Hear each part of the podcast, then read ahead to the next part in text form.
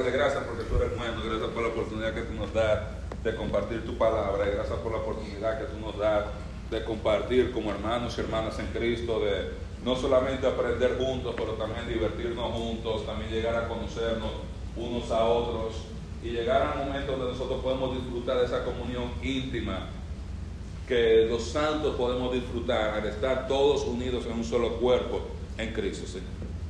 En este momento que vamos a abrir nuestras Biblias en el capítulo 7 de Mateo, te pedimos que tú abras nuestra mente, que tú nos ilumines,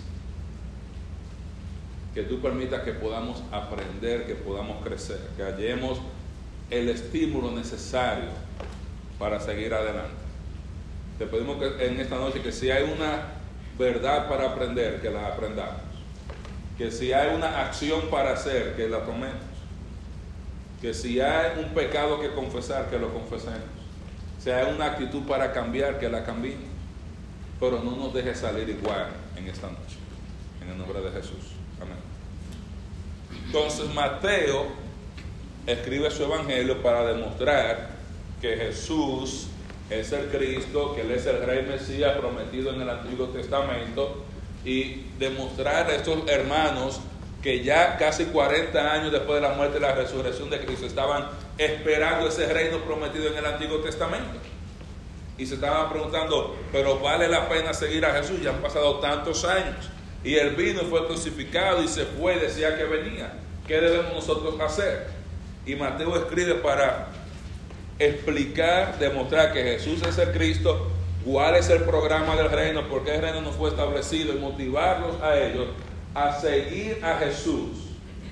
Demostrar a ellos que vale la pena seguir a Jesús porque Él es el Mesías y Él va a venir y va a establecer su reino. Y nosotros vamos a tener la oportunidad de llegar a reinar y llegar a compartir la gloria de Cristo si nos identificamos con Él. Y Jesús comienza, o Mateo comienza demostrando las credenciales de Jesús, sus credenciales mesiánicas, divinas, legales, proféticas, y, e inmediatamente muestra a Jesús saliendo a predicar, enseñar y a sanar. En el capítulo 5, 6 y 7 Jesús está enseñando lo que es la verdadera justicia. ¿Cuál es la verdadera justicia del reino? Y cómo Jesús comienza a explicar ahí cómo debemos vivir si queremos llegar a poseer el reino. Y Mateo incluye este, estos capítulos o este sermón porque quiere que sus lectores sepan qué debemos hacer si queremos llegar a compartir la gloria de Cristo en su reino. Hemos aprendido que no es lo mismo entrar en el reino que heredar el reino. No es lo mismo entrar en el reino que llegar a poseer el reino. Cuando hablamos de heredar el reino, hablamos de poseer el reino, estamos hablando de ejercer autoridad en el nombre de Cristo en el reino de Él. Es compartir parte de esa gloria de Cristo en su reino. Para entrar en el reino, ¿cuál es el único requisito para entrar en el reino? Creer en Jesús, poner su fe en Jesús para vida eterna, confiar que Él es en Él como el Mesías confiar en Él, confiar en su promesa de vida eterna. Ahora, si nosotros queremos llegar a poseer el reino, queremos llegar a heredar el reino, debemos llegar a identificarnos con Cristo durante nuestra vida aquí en la tierra. Debemos llegar a desarrollar el carácter de Cristo. Debemos llegar a sufrir igual que Cristo. Debemos desarrollar fidelidad a Cristo. Y todas estas cosas Jesús las va enseñando aquí en estos tres capítulos. Él comienza hablando en el Sermón del Monte acerca del carácter y pone las bienaventuranzas, que hemos aprendido las bienaventuranzas no son cosas para hacer, sino cosas para ser. ¿Qué cosa? ¿Cómo usted debe ser si usted quiere llegar a poseer el reino? Jesús luego les dice que nosotros debemos vivir de tal manera que nosotros provoquemos ser de Cristo en el mundo. Que nuestra vida, nuestro carácter debe ser tan íntegro, tan como Cristo, que cuando las personas ven nuestro comportamiento, nuestras obras pueden identificar a Cristo como la raíz de nuestras acciones. Jesús luego comienza a interpretar la ley, porque muchos creían en una justicia superficial, como si yo veo a una mujer mientras yo no me acueste con ella y solamente la vea, está bien. Y Jesús comienza a enseñar que la verdadera justicia comienza en el corazón. Que la verdadera justicia comienza en el corazón, esa transformación del corazón. Y él comienza a explicar esto. La gente dice, no, o sea, si tú no lo matas está bien. Y Jesús dice, si tú odias está mal, porque esa es la raíz de cuando una gente comete asesinato, mata a otra persona. Dice, es pecaminoso porque el problema es el carácter. El problema es el carácter. Jesús critica la hipocresía religiosa y le dice a ellos, ustedes tienen que ser como perfectos, como vuestro Padre que está en los cielos es perfecto. Él dice, si su justicia no es mayor que la de los escribas y fariseos, dice, no se unten, que ustedes no van a heredar el reino. Si ustedes, si esa es la justicia que ustedes tienen, esa justicia superficial no va a ser recompensada. Y Jesús los estimula a vivir una vida con una perspectiva eterna. Dice, hagan tesoros donde? En el cielo. Como se quedó esa frase, me sorprendió, parece que se quedó en la mente de muchos. Muchos vamos a ser pobres aquí, pobres allá. Porque ni tenemos tesoros aquí, ni tenemos tesoros en el cielo. Y la manera de tú ser rico allá es enfocándote en Cristo, dedicando tu vida a Cristo. A veces estamos, como yo mencionaba, ahorrando para ganar más dinero, más dinero y solamente trabajar para más dinero para morirnos y morirse gratis. Entonces muchas veces, muchos de nosotros no nos enfocamos en trabajar para el Señor y no hacemos tesoros en el cielo. Él nos estimula a tener una perspectiva eterna de la vida. Y el estímulo que Él nos da dice, mira, si tú te enfocas en el reino, yo te garantizo que todas tus necesidades van a estar cubiertas. Dice, la comida yo la cubro. El abrigo yo lo cubro el sustento yo te lo doy. Enfócate en el reino. Busca primero el reino. Cuando tú vas a buscar primero el reino, tú vas a buscar al rey, la persona del rey, la palabra del rey, su justicia, desarrollar el carácter del rey. Dice, todo lo demás va a ser añadido. Él estimula que las cosas terrenales no sean un impedimento para que tú llegues a estar recompensado allá. Recuérdense, ¿quién es el dueño del reino? Cristo. Dice el salmista, pídeme y te daré por herencia que las naciones de la tierra. Dios el Padre le prometió, le dijo, todo el reino yo te lo voy a dar a ti. Todo el reino es del Hijo. Pero el Hijo ofrece a aquellos que se identifiquen con Él aquí en la tierra, Él ofrece no solamente llevarlos a su reino, pero también compartir su gloria con ellos. No solamente tú llegar a estar allá, sino llegar a reflejar la gloria de Cristo por tus ministerios y tu servicio en el reino.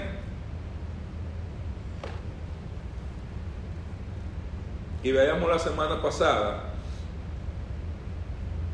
que una de las cosas con las cuales uno tiene que tener cuenta es en la manera en que nos juzgamos unos a otros.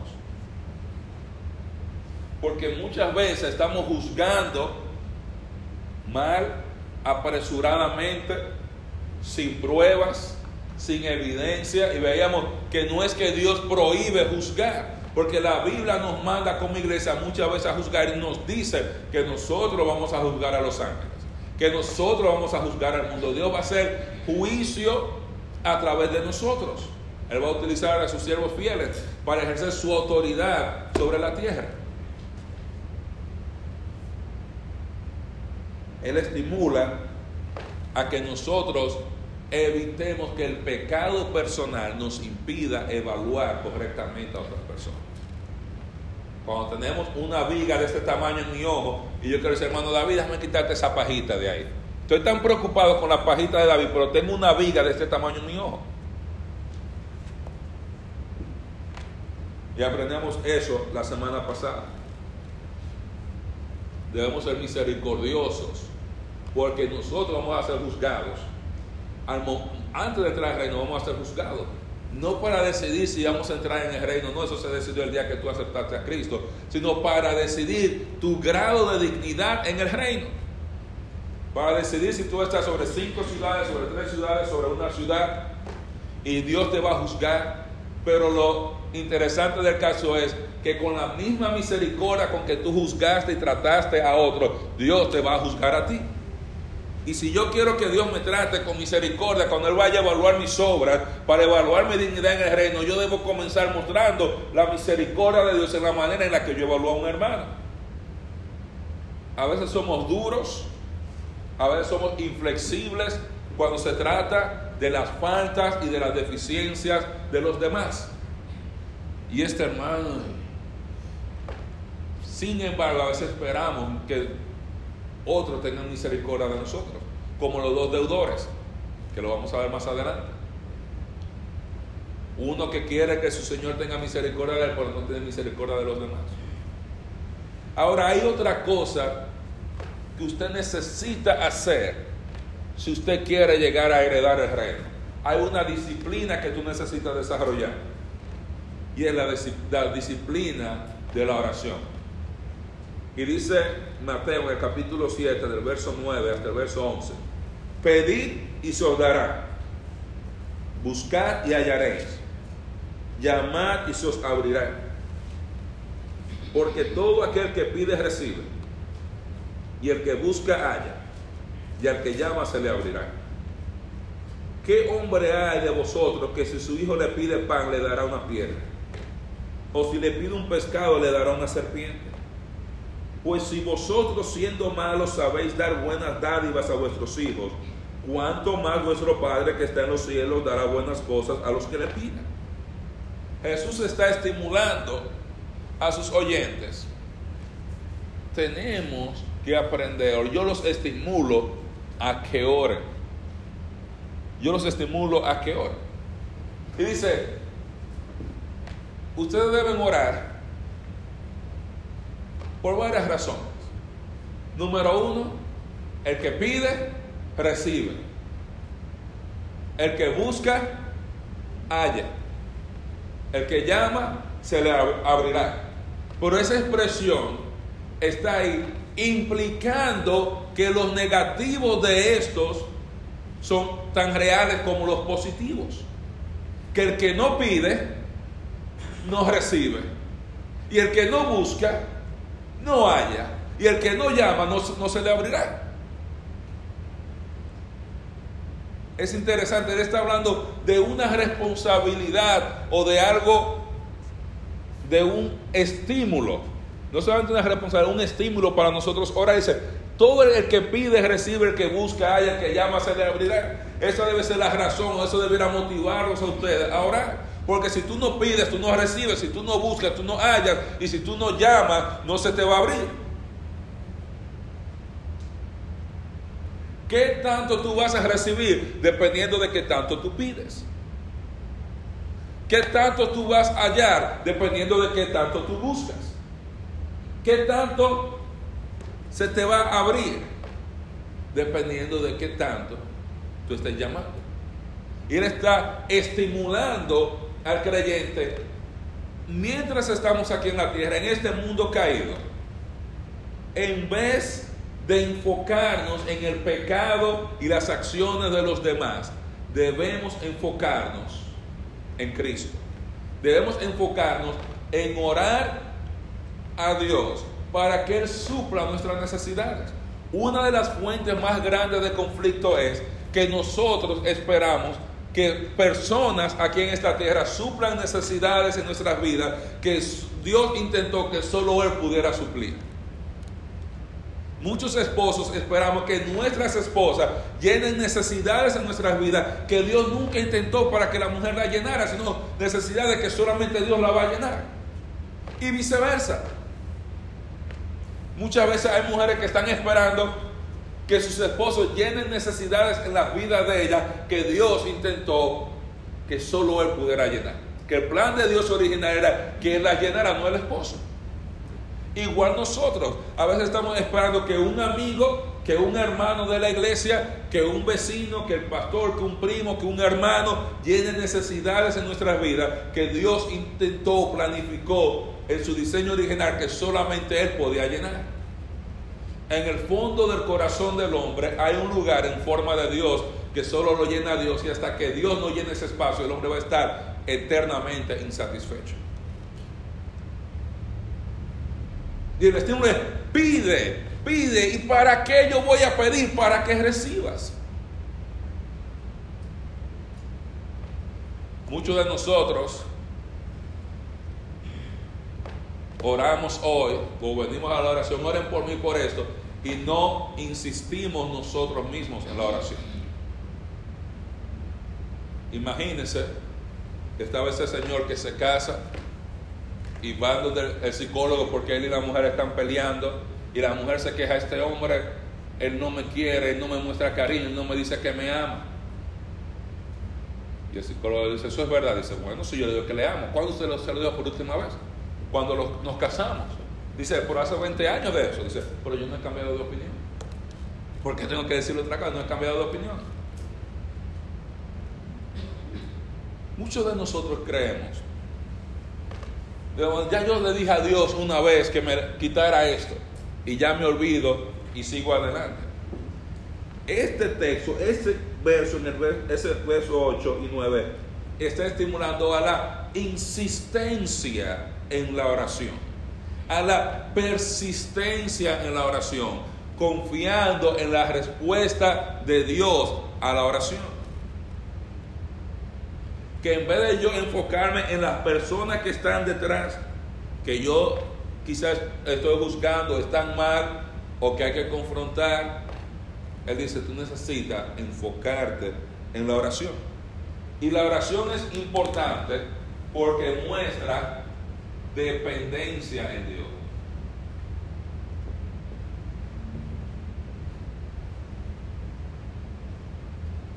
Muestra dependencia en Dios muestra que Dios sabe que yo necesito comida.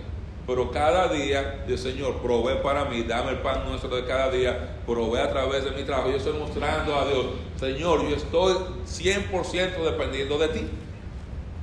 Yo no estoy dependiendo de para Fox Home Repairs para que supla mis necesidades. Yo no estoy dependiendo de la compañía de William, como se llame, Asplon, es que se llama la de ustedes, para que provea mis necesidades. Yo estoy esperando en Cristo para que Él satisfaga todas mis necesidades. Dice, pide para que recibas. Y esta verdad se aplica en todos los aspectos de nuestra vida aquí sobre la tierra. Nuestra vida espiritual, nuestras necesidades emocionales, espirituales y económicas. Muchos de nosotros queremos llegar a conocer a Dios de una manera más íntima. No pude escuchar toda la petición de Francisco. Llegué cuando él iba a mitad. Y de lo que yo entendí, o sea, él quiere llegar a tener una relación más cercana con el Señor. ¿Cree usted que si Francisco comienza cada día buscando del Señor, de rodillas, Señor, yo quiero más de ti, yo quiero estar más cerca de ti. Y se, sienta con su palabra, Señor, háblame, Señor, tócame, que Dios va a negar esta petición. La escritura dice, si pedimos de acuerdo a su voluntad, dice que Él nos oye. La clave para la oración contestada es pedir de acuerdo a la voluntad de Dios pero Él va a recibir en la misma medida que Él pide. Y mientras más usted pida, más usted va a recibir. Mientras usted más busque, más va allá. Nosotros muchos queremos crecer espiritualmente sin buscar a Dios. Yo quiero crecer, pero yo no me congrego. Yo quiero crecer, pero no quiero estar en el estudio bíblico. Yo quiero crecer, pero me estoy distrayendo en la predicación. Yo quiero crecer y no estoy dedicando tiempo extra al estudio de la Biblia. Entonces, tú no vas a crecer hasta que tú no busques, porque tú vas allá en la misma medida que tú busques. Incluso en el Antiguo Testamento se estimula a la nación de Israel, busquen a Dios. Él está cercano a los que temprano le buscan. Busquen a Dios, dice la Biblia, mientras Él pueda ser hallado. Él es galardonador de los que le buscan. Él recompensa a los que le buscan. Dios está más interesado en que tú le busques a Él que tú en buscarlo a Él. Dios está ansioso porque tú le pidas. Y está ansioso por contestar tus oraciones.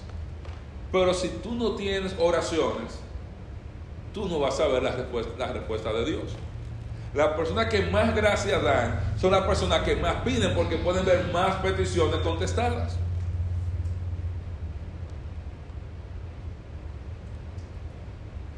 ¿Y por qué podemos tener tranquilidad cuando oramos? ¿Por qué el que pide recibe? ¿Por qué el que busca haya? ¿Por qué el que se llama se le abrirá? Mira, algo interesante. Dios contesta la oración no por causa del que ora solamente, sino por causa de quien Él es. Dice el texto, ¿qué hombre hay de vosotros que si su hijo le pide, le dará una piedra. Dios se pone inmediatamente, compara la relación de un padre con un hijo. Y recuerde que aquí todavía estamos temprano en el ministerio de Jesús. Aquí todavía Jesús no ha muerto, no, no ha resucitado, aquí no hay iglesia todavía. Eso de que Dios es mi padre, padre a hijo, eso no era muy popular ese tiempo. Se veía a Dios como un ser bueno. Dios está allá, Él es nuestro Dios y nosotros tenemos que hacer ciertas cosas. Dice, ¿qué padre hay que si su hijo le pide pan le dará una piedra? Y mire dos componentes que hay ahí.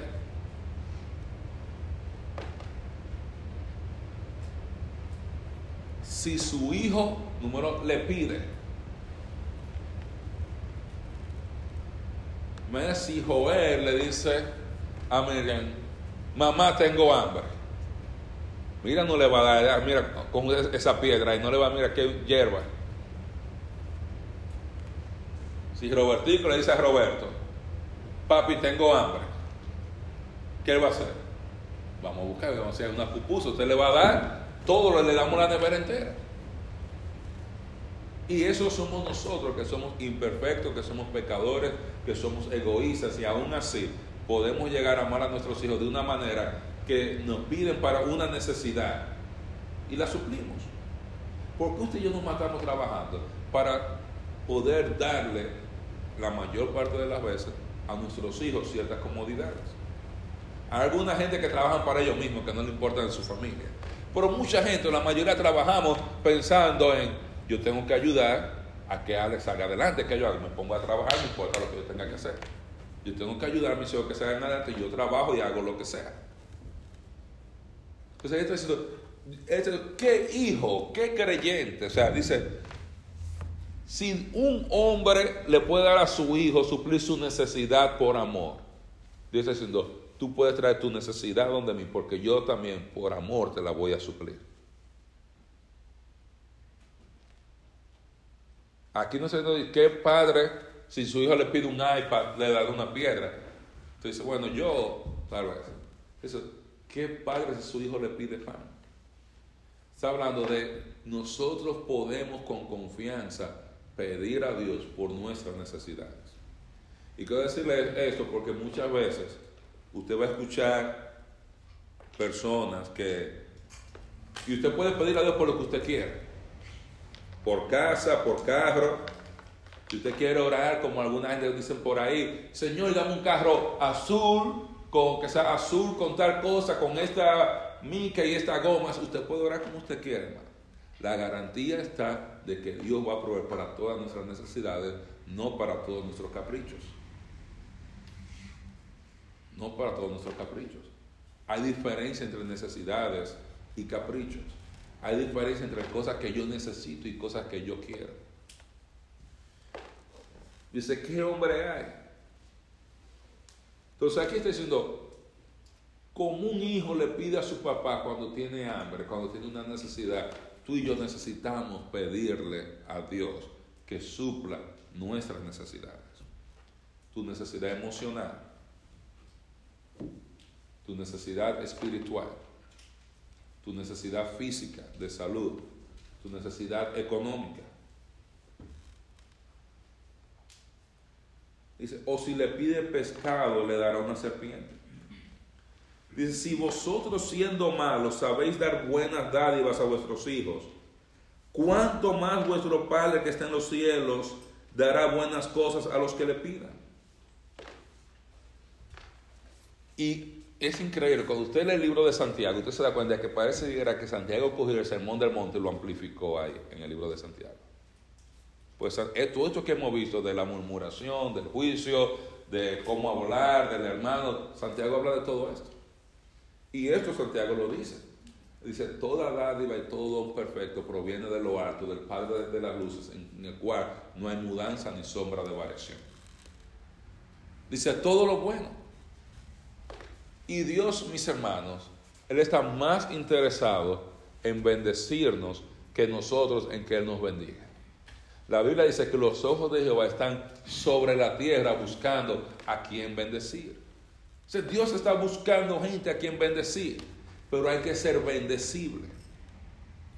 Lo que nos ha dicho antes, busquen primero el reino de Dios y su justicia, y yo le voy a dar todo lo demás. Traigan sus necesidades a mí, mientras ustedes están buscando el reino, yo voy a proveer para todas ellas. Nosotros debemos entender, mis hermanos, que nuestro enfoque como creyentes debe estar en la eternidad. Si usted mide el tiempo que vamos a pasar aquí en la tierra con la eternidad, el tiempo que vamos a pasar aquí en la tierra es así. Y todo esto para acá pues, sigue hacia la eternidad sigue ser la eternidad. O sea, el tiempo que vamos a vivir aquí sobre la tierra es insignificante. Hay muchas cosas que, que hacemos aquí en la tierra que son insignificantes, que no tienen relevancia. Y Pedro, que está en ese monte del monte, que ha escuchado esto, él le dice a sus lectores, vivan como peregrinos y extranjeros. Vivan aquí sobre la tierra como que ustedes van de paso. Enfócate en el reino. Enfócate en cómo tú llegarás a reflejar la gloria de Cristo. Enfócate en el rey, en su justicia, en los deseos del rey, en el carácter del rey. Y Dios va a proveer para todas nuestras necesidades. ¿Qué Dios más bueno? Que dice, ven conmigo, ven conmigo y yo me encargo de todo lo demás. Y yo me encargo de todo lo demás. Sígueme. Y yo te voy a dar, no tienes que pensar en, ni en ropa ni en comida porque yo te lo voy a proveer todo. Y todavía nosotros, aún teniendo este estímulo de que pide, pide, pide para que recibas, recibas, recibas, no pedimos. Busca para que hayas y no buscamos.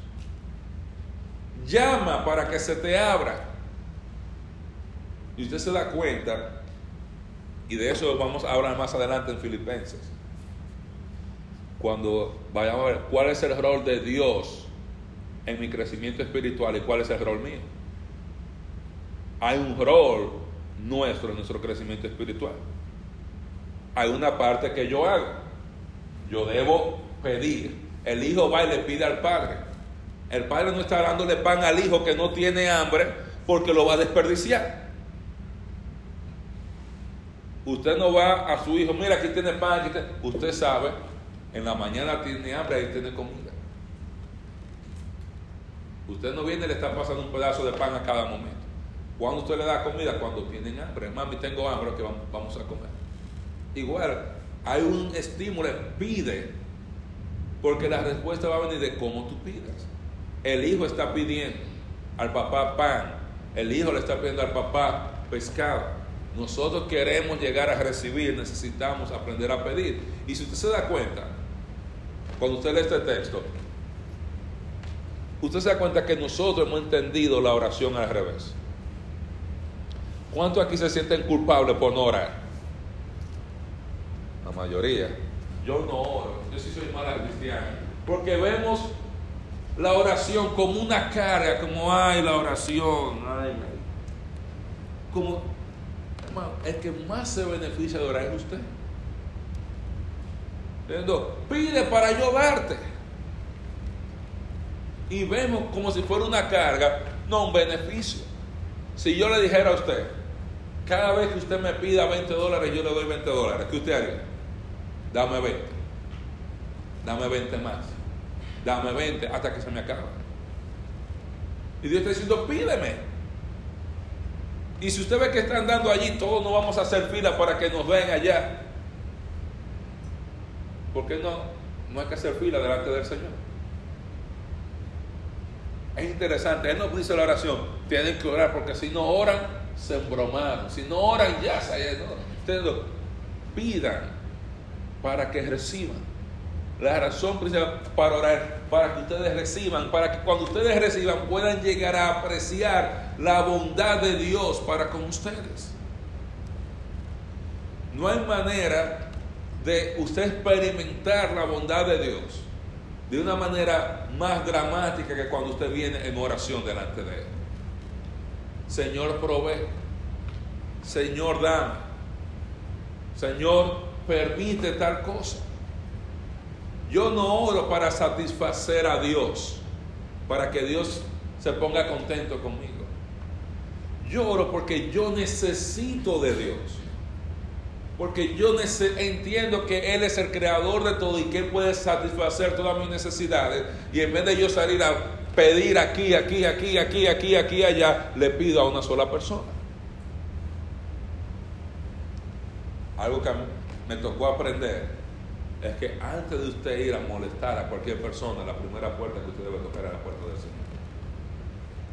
Y en los momentos donde yo más he necesitado de la provisión del Señor, Él siempre ha provisto. Y lo interesante del caso, Él ha provisto de manera sobreabundante. Y ha provisto de manera inesperada. Y ha provisto de manera tan sorprendente que a la única persona que me ha tocado molestar es al Señor. ¿A usted no le ha pasado que usted tiene un problema y está contando con el hermano fulano, que ese hermano me puede resolver esto?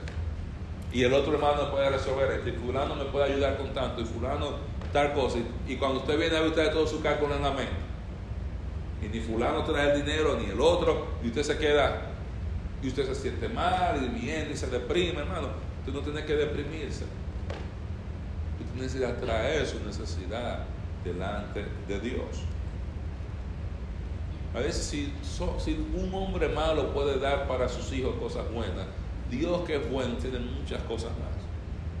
El estímulo para nosotros dar, mis hermanos, es que Dios tiene para darnos. Pida. Cuando aquí hacemos comida en la iglesia, Dicen, bueno, la comida está allá afuera, ¿qué usted hace? Ahora usted se va a hacer su fila para allá. ¿Por qué? Porque allá que están dando la comida, no es en el parqueo. Igual, tú tienes una necesidad. Bueno, yo vengo aquí a hacer fila delante del Señor, sentarme aquí en la presencia del Señor a orar, a buscar, para yo poder recibir de esas bendiciones que Dios tiene. Las bendiciones de Dios, mira, son infinitas. Y esa oración nos va a, va a mostrar nuestra dependencia en Cristo. Cuando no oramos, estamos actuando con independencia, pensando yo tengo que hacer, yo tengo que hacer, yo tengo que hacer, yo tengo que hacer. Cuando yo estoy orando, yo estoy confiando o reconociendo, o confiando y reconociendo que Dios es quien tiene el poder y la autoridad final en mi vida. Entonces, si tú y yo queremos llegar a poseer el reino, debemos comenzar desde ya a disfrutar de la oración. No de la carga de la oración, sino yo hablar con alguien que me va a resolver el problema. Y esa persona Cristo. Es Cristo.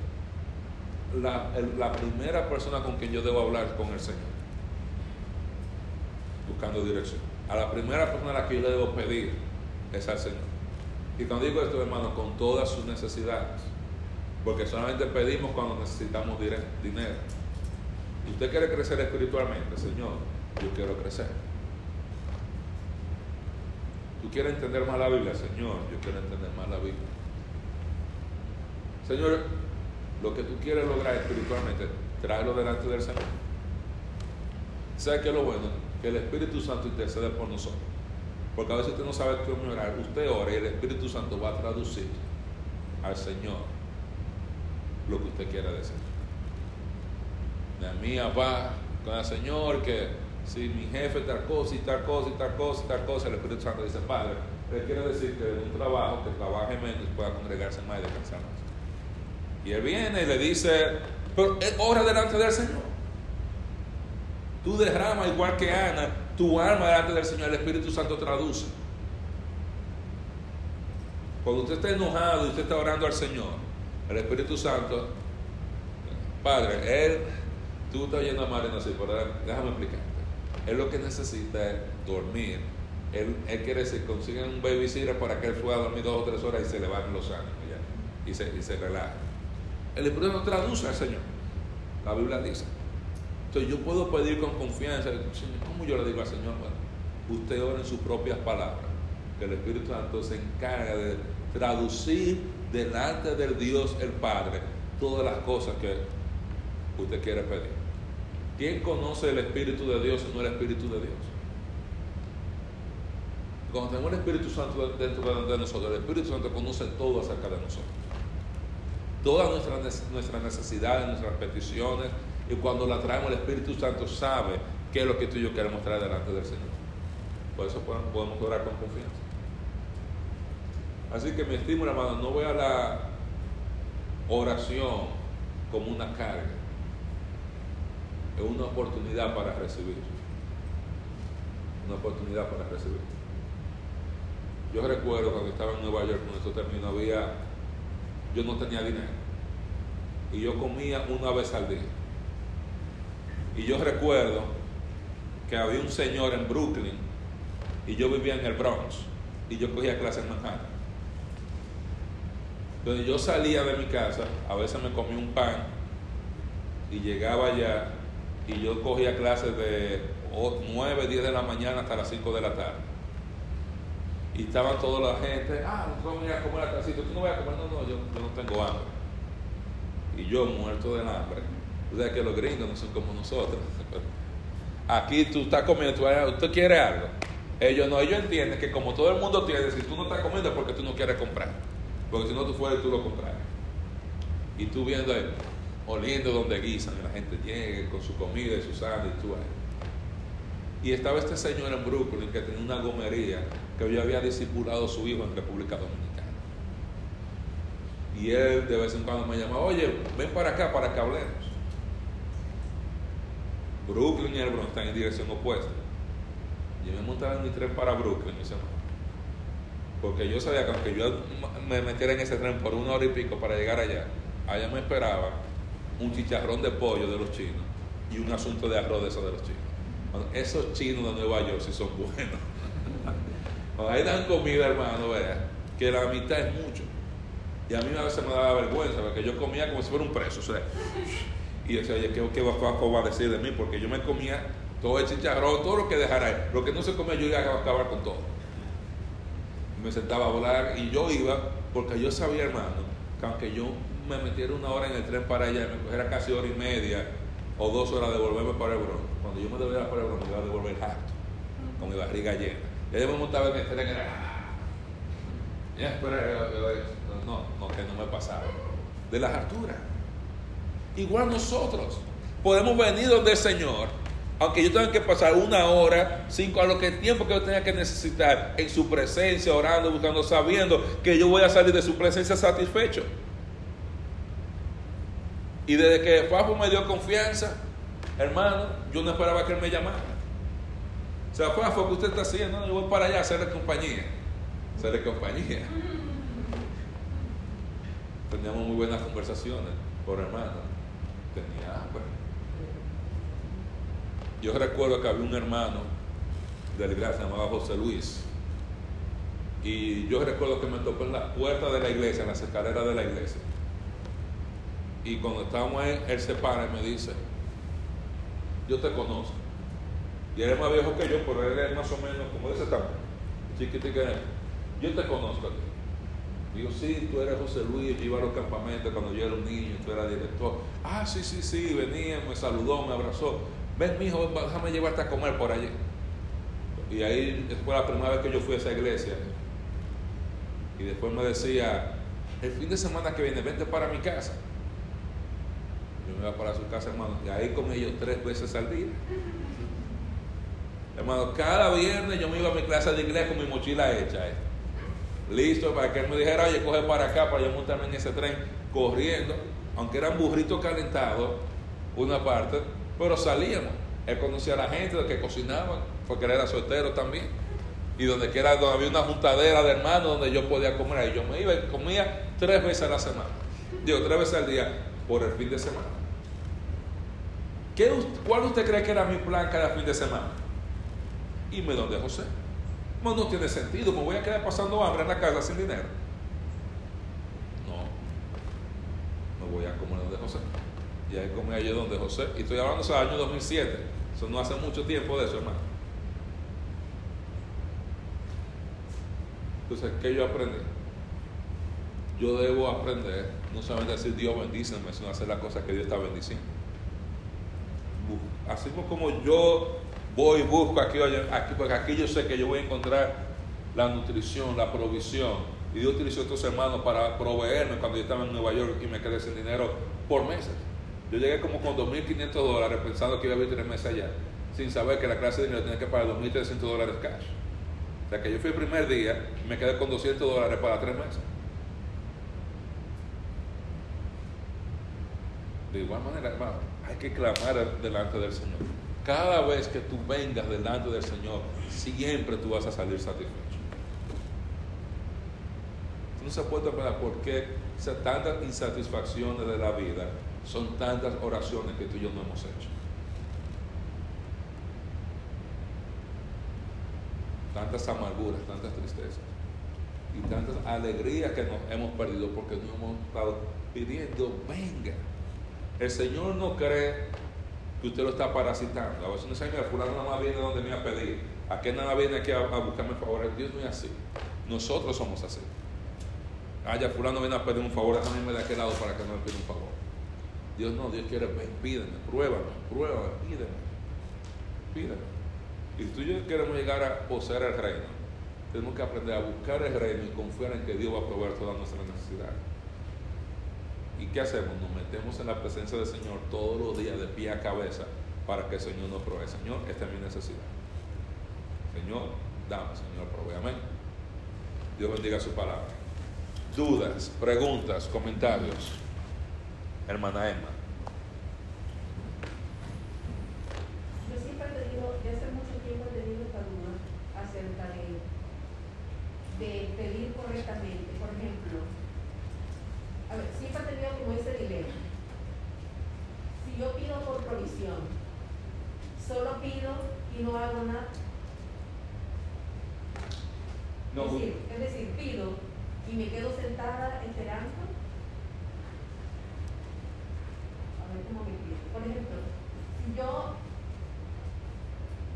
no sé si lo hacía correctamente, pero por ejemplo, cuando había que pagar la universidad de alguien, yo decía, Señor, ayúdame pero ayúdame a que a nadie me cancele, que yo pueda trabajar y que, y que, podamos, que podamos trabajar, que dos trabajamos, y que podamos trabajar y que podamos reunir el dinero que hay que pagar. Es correcto, es, es decir, ¿cuál es lo correcto? ¿Pido y me quedo sentada? No, usted ¿O pide pido y- o hago algo? No, usted pide y usted hace lo que sea que usted tenga que hacer. Confiando que Dios va a bendecir su esfuerzo, Dios va a proveer, sea ya a través de su trabajo o de cualquier otra manera. Usted ah, trabaja, Señor, yo tengo esta necesidad. Si usted tiene que pagar la casa, usted dice, bueno, yo no me voy a quedar en la casa orando sin trabajo. Usted ora y usted sale y trabaja. Y Dios muchas veces te va a bendecir a través de tu trabajo. O a veces te va a bendecir a través de alguien con quien tú te vas a relacionar en el trabajo. Es interesante como yo le he mencionado, o sea, cuando yo necesitaba pagar el dinero de la clínica, yo estaba que yo estoy aquí sin un centavo. Y yo tengo que juntar todo, todo este dinero. Y Dios proveyó. ¿Qué yo hacía? Llegar a la clínica, trabajar, ver pacientes, hacer mi parte y la otra parte es confiar en Dios. ¿Y qué Dios me demostró? Él me proveyó y tuvo tanta gracia que no me proveyó a través de mi trabajo para que yo entendiera que la gloria y el poder era de Él y no mía. O sea, yo no puedo decir, yo hice todo esto. Ahora yo tengo que decir, Dios me dio esto, porque no tengo otra opción. Pero usted hace su parte. Entonces la Biblia dice, el que no trabaja, que no coma. Hay que trabajar, pero hay que pedir constantemente. Eso es, si usted pide por salud, Señor, sáname, pero usted no va al médico. No venga aquí a la iglesia a pedir que el Señor le sane la gota cuando usted no va al médico para que le atiendan su gota. Por ejemplo,